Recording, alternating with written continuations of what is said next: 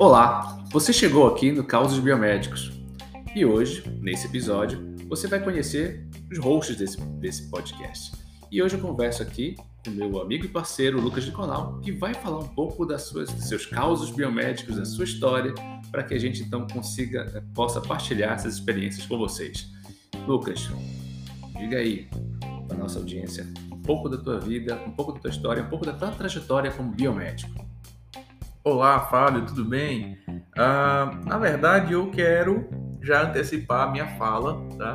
Dizendo que além de falar sobre mim, vale a pena a gente também saber um pouco da tua trajetória, já que para muitos que estão nos ouvindo, não sabem que você foi meu professor na época de graduação. Isso não faz tanto tempo assim, tá? Mas já que a pergunta iniciou para mim, vamos fazer então esse trocadilho aí de perguntas e respostas, né? Minha trajetória acadêmica começou quando eu vim a Parnaíba cursar biomedicina na antes Universidade Federal do Piauí, campus Ministro Reis Veloso, tá? Que hoje é a nossa Universidade Federal do Delta do Parnaíba. E logo em seguida, durante uh, o final do curso, tá? E início do meu programa de, de pós-graduação em farmacologia, eu tive aí uma transição de lugar. Eu comecei meu curso de biomedicina em Parnaíba e durante os dois últimos períodos, que eram os estágios supervisionados, eu fui a Teresina, tá? E nesse momento eu tive é, já uma ponte muito boa para começar o meu programa de mestrado lá na Universidade Federal do Piauí, já no campus de Teresina, no programa de pós-graduação em farmacologia. Nessa transição, eu gostaria de destacar aqui uma história muito uh, importante para mim, que foi é, a necessidade de colar grau especial e eu precisava de duas cartas de recomendação. Uma, meu antigo orientador de TCC, que foi também meu orientador de mestrado, ele fez a carta e pediu então que eu tivesse que é, procurar um outro professor do, do curso de biomedicina para fazer a segunda carta e logo eu prontamente lembrei do Fábio, que era meu professor, e ele me mandou outro dia, queria que ele lembrasse o que estava acontecendo, porque outro dia ele me mandou no WhatsApp a foto de uma carta de recomendação que ele me fez nesse último período da biomedicina. Conta aí, Fábio, como é que foi essa, história aí? Verdade, eu tava naquela necessidade que a gente tem de fazer backups, né, de liberar espaço nos HDs aí, no nosso computador, HD externo, enfim, e aí eu fazendo backup, vi lá umas cartas de recomendações antigas e quando eu abro para saber para quem eu tinha mandado, a minha surpresa foi uma das cartas que eu tinha escrito era para você, Lucas. E assim, eu já conhecia a sua trajetória acadêmica dentro da universidade, como acadêmico, né, como graduando, e tive dúvidas na hora de fazer essa, essa carta. Tanto é que essa, essa aposta, vou dizer assim, né, um all-in, ela acabou se revertendo. E aqui você está na minha frente como docente, como colega, agora docente da nossa instituição, é, é, dividindo esse projeto com a gente, né, para conversar sobre ciências e biomedicina de uma maneira geral. É, foi, foi uma grata surpresa ter recebido aquela carta, porque eu lembro que estava uh, é, num momento muito delicado, né? Essa transição, as novidades, as incertezas, a gente precisa desse, desse apoio e eu tive esse apoio prontamente atendido por ti. Uh, já que a gente vai começar a falar um pouco da trajetória, antes de eu falar da história do mestrado e depois falar um pouco sobre o doutorado e pós-doc, eu queria te perguntar, Fábio, tá? Já falei que minha graduação foi na UFPI, que hoje é a Universidade Federal do Delta de Parnaíba. Queria perguntar para ti, como biomédico, tá? De biomédico para biomédico, onde foi tua formação, onde começou tua trajetória como biomédico? Bom, eu estudei biomedicina na Universidade Federal do Pará. Eu sou paraense, e fiz a minha graduação lá. Né? É, a gente, eu tive a sorte de ter professores que participaram de todo o processo da criação do curso.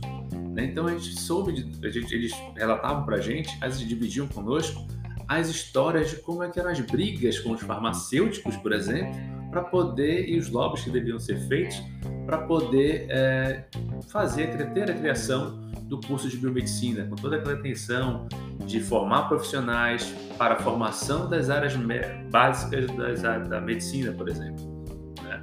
E, obviamente, dentro disso tudo, também a necessidade desse profissional fazer análises clínicas. Então, é essa que era, era essa grande briga, no caso, com os farmacêuticos da época, e os nossos professores relatavam, os meus professores relatavam essas experiências, e foi muito rico é, fazer e escutar essas experiências, enfim, escutar essas histórias do início da nossa profissão.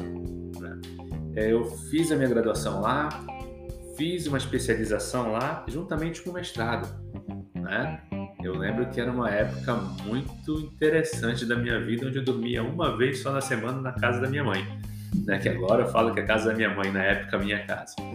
É, e depois de algum tempo, a gente partiu aí para tentar ter novas experiências, ter novos contatos profissionais e fomos para o interior de São Paulo, em Ribeirão Preto, onde a gente fez lá nossa, nosso doutorado na USP de Ribeirão, na Faculdade de Medicina de Ribeirão Preto. E foi muito engrandecedor ter esse contato com outro mundo nas ciências, só que ainda pela felicidade dentro do Brasil, né?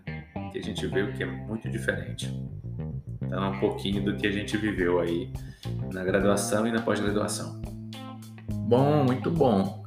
É, ouvindo aqui tua história, eu acabei me enxergando nisso também, porque uh, sou maranhense, tá? Nascido e criado no interior do Maranhão, numa cidade chamada Bacabal.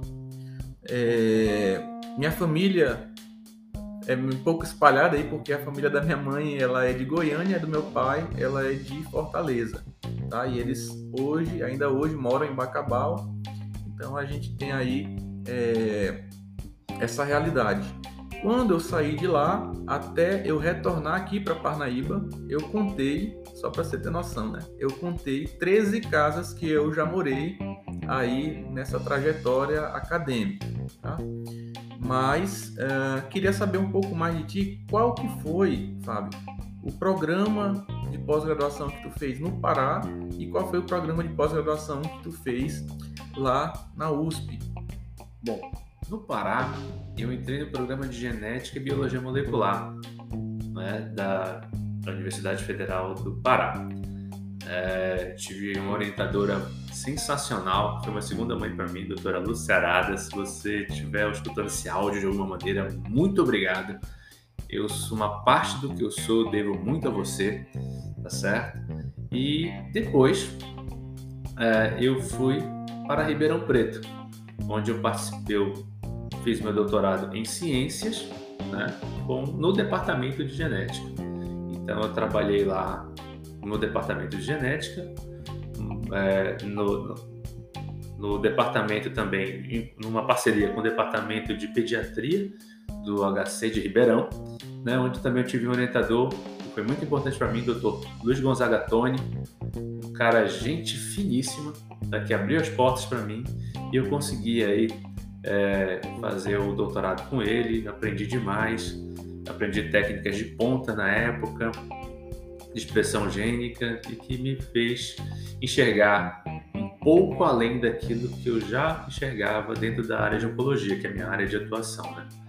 É, trabalhei no meu mestrado com câncer gástrico e no doutorado com câncer sistema nervoso central, que é, são coisas, apesar de serem entidades esteológicas, é, patológicas né, parecidas, são neoplasias, mas do ponto de vista de comportamento são extremamente diferentes. E isso foi muito importante ter essa, esse contato com essa outra entidade histológica para poder entender todo o processo de expressão gênica, tanto no, no, tecido normal quanto no tecido patológico, neoplásico no caso. Muito bom, muito bom, Fábio, saber que a gente tem na, na lista aí, né, no hall de professores da biomedicina da UFDPA, uh, ah, um professor que teve essas vivências aí com patologias diferentes, que vivenciou também técnicas uh, de biologia molecular, que até hoje são técnicas utilizadas aí na pesquisa, tá? E também na, na rotina de alguns testes laboratoriais, a gente vê, por exemplo, que durante a pandemia, ah, alguns lugares teve escassez de profissionais que soubessem fazer PCR para fazer o diagnóstico de Covid-19. Tá? E aí, por conta disso, a gente vê a importância de uma boa formação do profissional nesse caso. Tá? Exatamente, Lucas. Mas e aí? Continua a tua história, cara. Tua história também é muito interessante. Depois do mestrado, para onde tu foste? Depois do mestrado, que foi feito em Teresina, no programa de pós-graduação em farmacologia, uh, eu queria destacar uma história sobre esse meu período do mestrado, que foi dentro de um programa em que as minhas as principais aulas que eu tive foram dentro do núcleo de pesquisa em plantas medicinais, tá?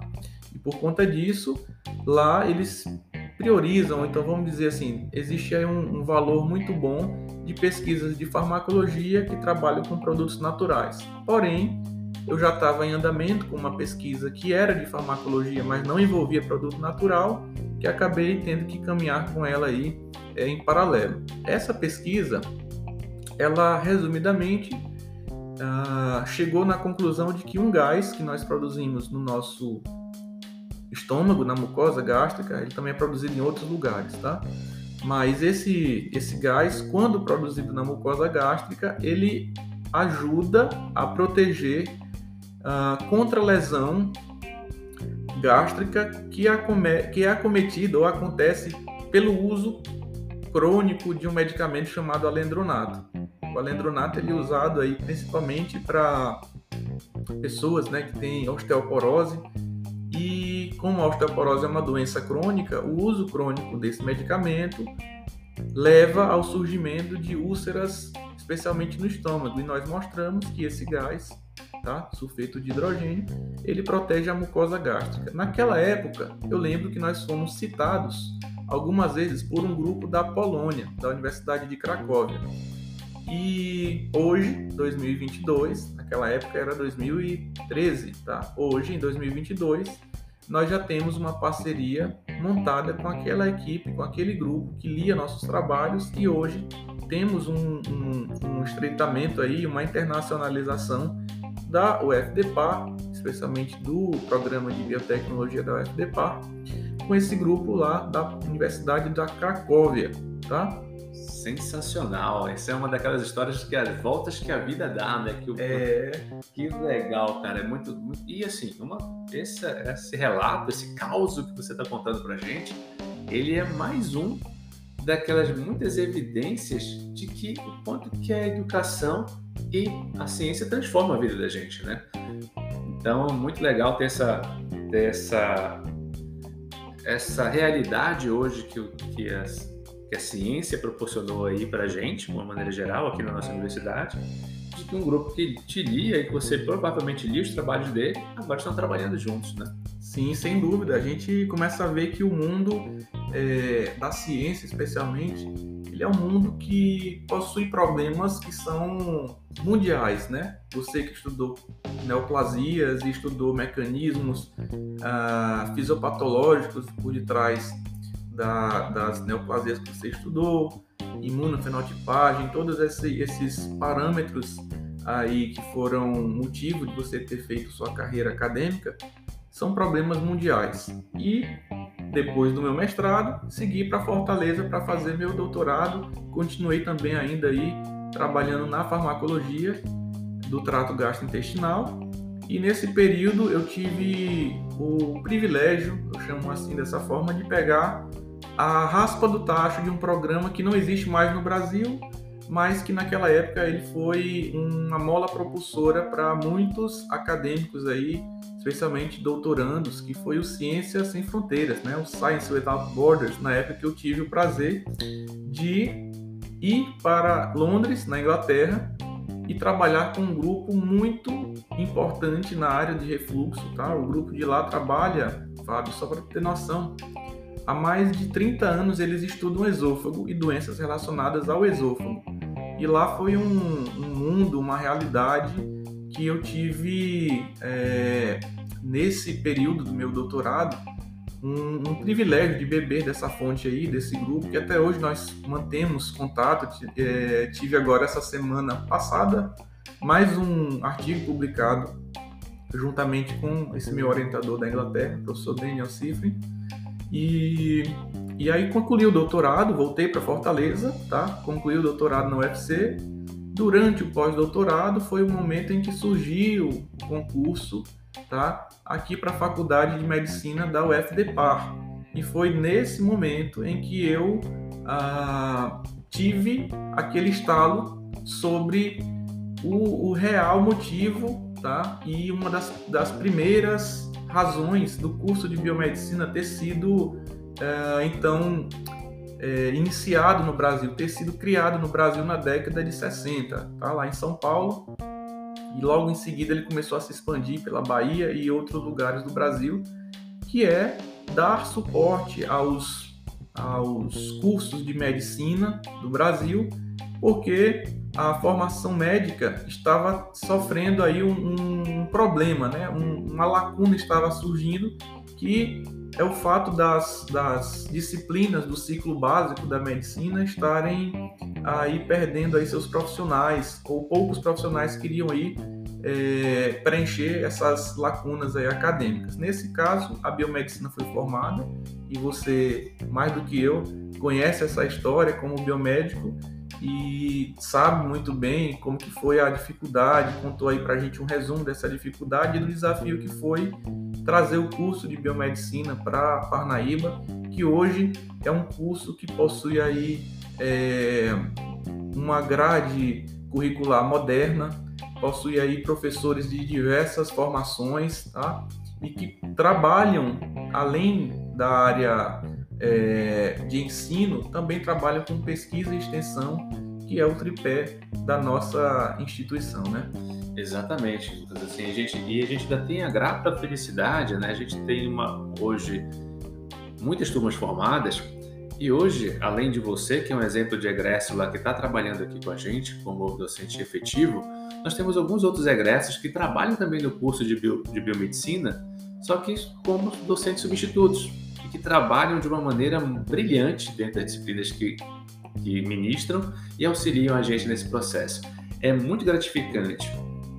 Eu, que sou um docente com um pouco mais de experiência, que fui teu professor, que fui professor desses outros, desses outros professores é, que estão aqui ajudando a gente nesse momento, é muito gratificante ver a volta desses, desses profissionais muito melhores é, capacitados com as suas pós-graduações, enfim, e colaborar de uma maneira brilhante aqui para formar novos biomédicos. Eu fico muito satisfeito com isso, de verdade.